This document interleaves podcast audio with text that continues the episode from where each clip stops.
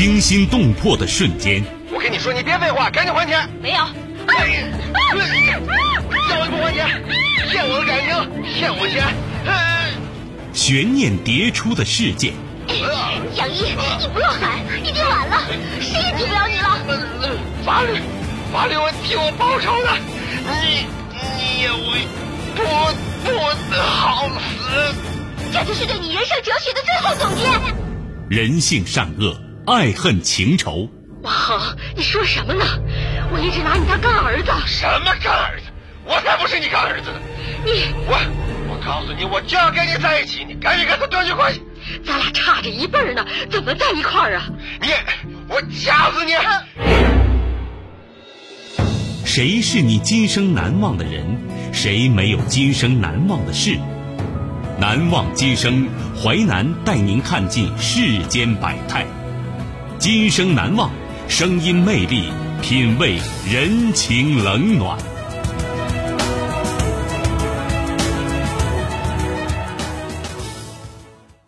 欢迎您收听《今生难忘》，我是淮南。世界回顾，时间两千年，地点广东，人物刘婉玲、蒋小阳，事件手足相残，活埋弟妹。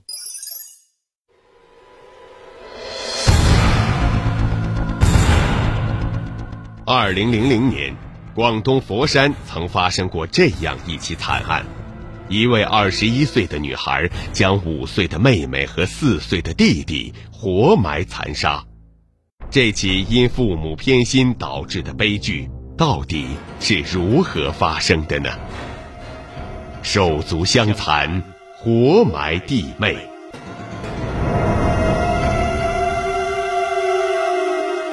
怨恨父母，重男轻女。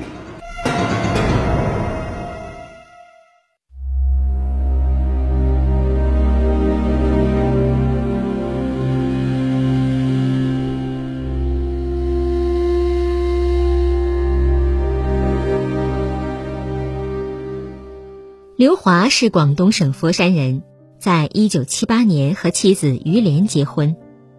一九七九年，大女儿刘婉玲出生。由于计划生育查得严，刘华夫妇一直没再要孩子。那时，刘婉玲作为家中独女，自然备受父母宠爱。可是，这一切在一九九五年改变了。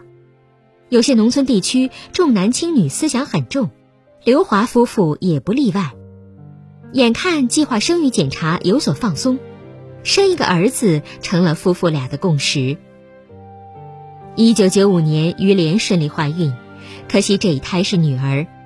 一九九六年，于莲再次怀孕，生下了一个大胖小子，夫妻俩终于得偿所愿。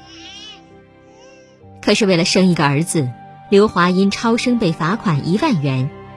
这让本来就不富裕的家庭背上了沉重的债务，另外家里突然多了两张嘴，花销自然也多了。为了挣钱，刘华去佛山打工，于莲在镇里饭店当服务员，每天要忙到晚上十二点左右，可谓是日夜颠倒。如此一来，照顾弟弟和妹妹的任务自然落到刘婉玲身上。以前，刘婉玲受到父母独爱。弟弟和妹妹出生后，她受到冷落，父母心思都放在小孩子身上，尤其对儿子极为偏爱。如此大的落差引起刘婉玲的极大不满。那时刘婉玲还未成年，照顾起弟弟妹妹来也是心不在焉。随着时间推移，他对弟弟妹妹越来越不耐烦，动辄对其呵斥，甚至打骂。刘华在外打工。于莲每天半夜才能回来，所以刘婉玲对此肆无忌惮。一九九九年，刘婉玲二十岁了，在农村算是大姑娘了。有人给她介绍一个对象，男孩名叫蒋小杨，老家是江苏的，自幼父母双亡，那时正在附近一个山庄做保安。蒋小杨和刘婉玲年纪相仿，他个子很高，模样也算可以。刘婉玲第一次见到他，就深深喜欢上了这个大男孩，两人很快谈起恋爱。少女的初恋是甜蜜的，更是疯狂的。刘婉玲为照顾弟弟妹妹，长期封闭在家，早就感到很寂寞。如今有了男朋友，她自然将万般柔情全都放到蒋小杨身上。那时农村女孩都比较保守，可是刘婉玲却因为父母无心管教，恋爱不到四个月就将蒋小杨带到闺房偷吃了禁果。从那以后。蒋小杨经常趁于连不在家来和刘婉玲相会。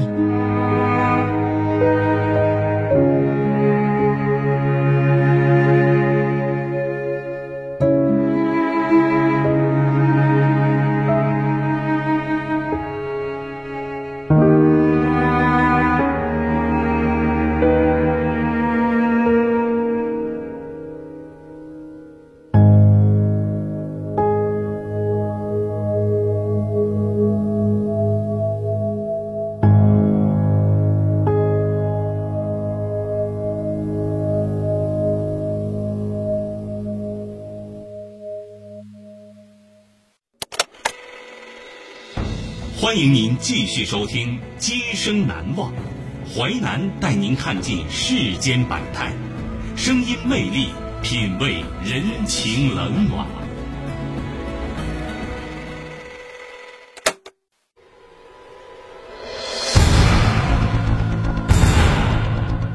二零零零年，广东佛山曾发生过这样一起惨案。一位二十一岁的女孩将五岁的妹妹和四岁的弟弟活埋残杀，这起因父母偏心导致的悲剧到底是如何发生的呢？手足相残，活埋弟妹，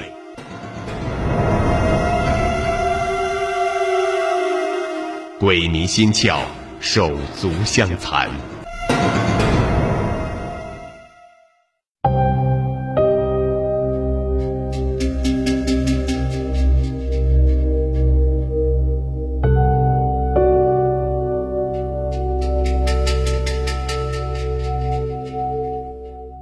人偷偷摸摸好几个月，终于被于连撞破了好事。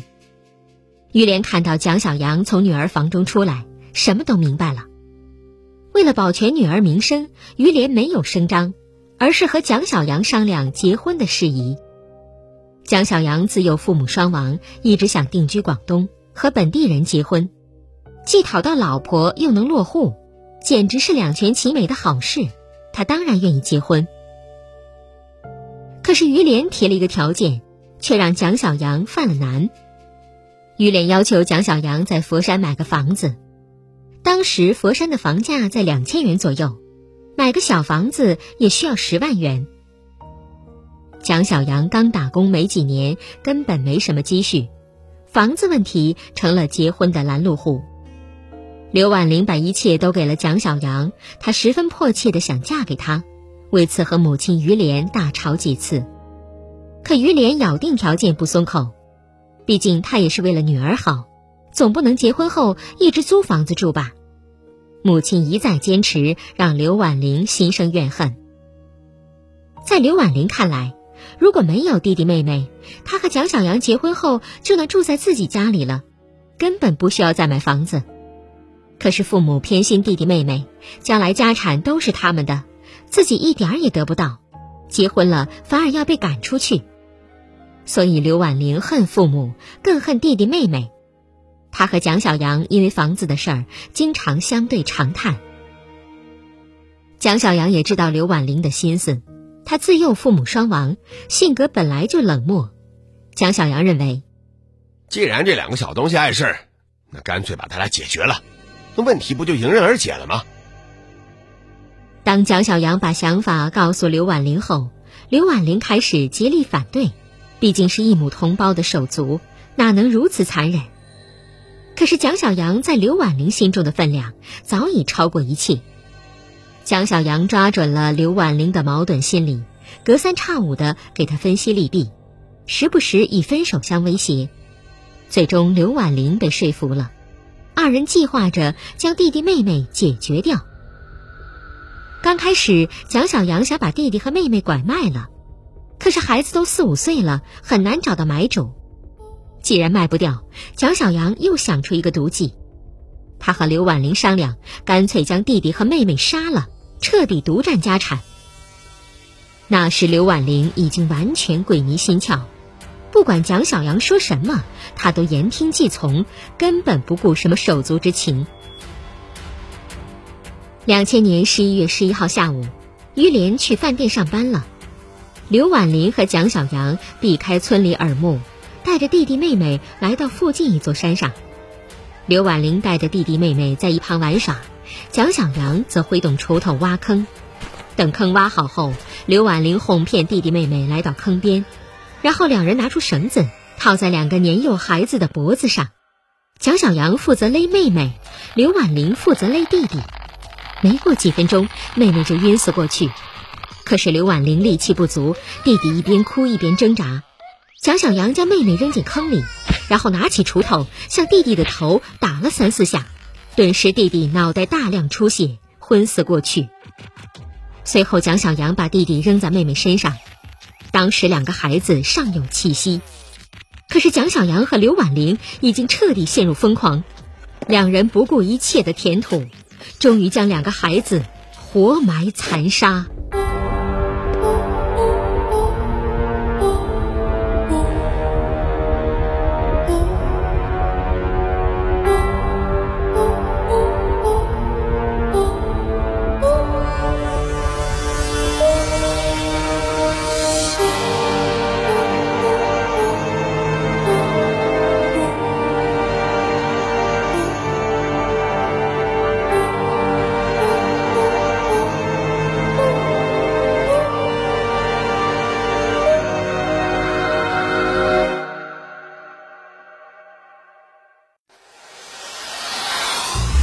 精彩的故事结构，新锐的声音制作，在纷繁复杂的真相与假象中，淮南用魅力声音解读世间百态，品味人情冷暖。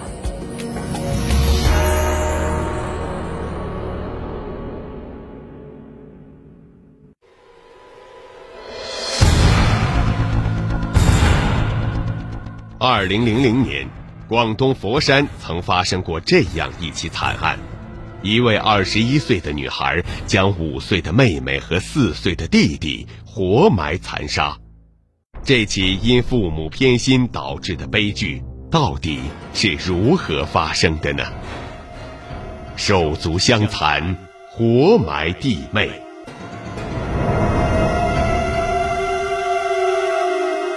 掩人耳目。事发被捕。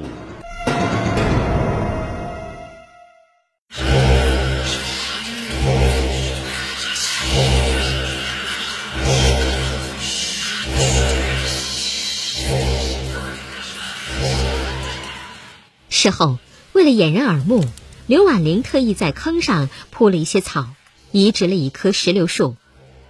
杀人之后，刘婉玲并没有悔悟。他开始憧憬着幸福美满的婚姻生活。当晚，于连回家后，发现儿子和二女儿失踪了。刘婉玲对此一问三不知。于连哀求村民们帮忙找遍村庄，没有任何发现。绝望之下，于连连夜报了警，将丈夫喊了回来。办案人员经过搜查后，也没有找到任何线索。蒋小杨在案发第三天才来到刘婉玲家。他装模作样拿出一点钱安慰刘华夫妇，随后蒋小杨又指责警察办案不力，还说要写信举报。弟弟妹妹失踪，刘婉玲一问三不知，表现得很冷漠，而她的男朋友却十分热心，三番五次上门询问进展，这实在有悖于常理。有经验的办案人员觉得事有蹊跷，决定将重点放在两人身上。案发十天后，办案人员发动村民帮忙，扩大搜查范围。当来到附近那座山上时，办案人员敏锐地发现一棵石榴树半死不活。上前查看，发现土层有松动痕迹，最终将两个孩子的尸体从树下挖了出来。与此同时，刘婉玲作为重点嫌疑人被逮捕了。经过一番审讯。他对活埋残杀弟弟和妹妹的事供认不讳。这个可恨又可怜的姑娘，即使那样的情况下，还想保护蒋小杨，试图一人将杀人的事承担下来。可他的拙劣谎言根本骗不过办案人员，随后蒋小杨也落网，最终刘婉玲和蒋小杨都被判处死刑。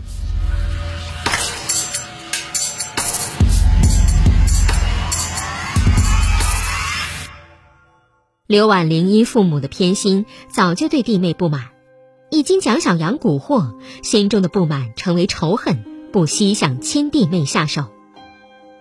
蒋小杨固然可恨，可是如果刘华夫妇对孩子一视同仁，让孩子们建立起相亲相爱的关系，如此一来，即使蒋小杨再怎么从中作梗，也难以让刘婉玲痛下杀手。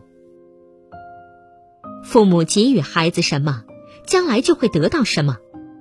如果想让孩子们相亲相爱，那就给他们平等的爱，不要让被偏爱的有恃无恐，受冷落的心生怨恨。因为父母偏心、手足相残的案例还有很多，值得父母们铭记和反省，避免这样的悲剧再次发生。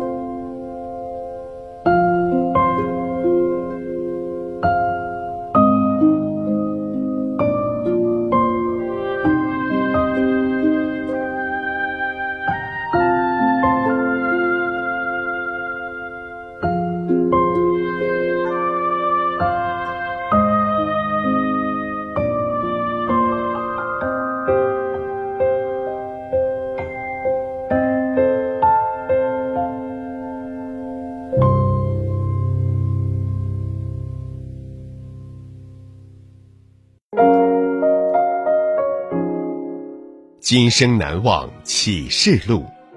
和睦的家庭空气是世上的一种花朵，没有东西比它更温柔，没有东西比它更优美，没有东西比它更适宜于把一家人的天性培养的坚强正直。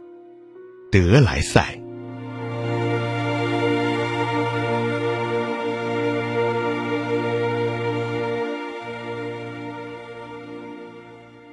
感谢您收听《今生难忘》，本节目编辑主持淮南。下期您将听到：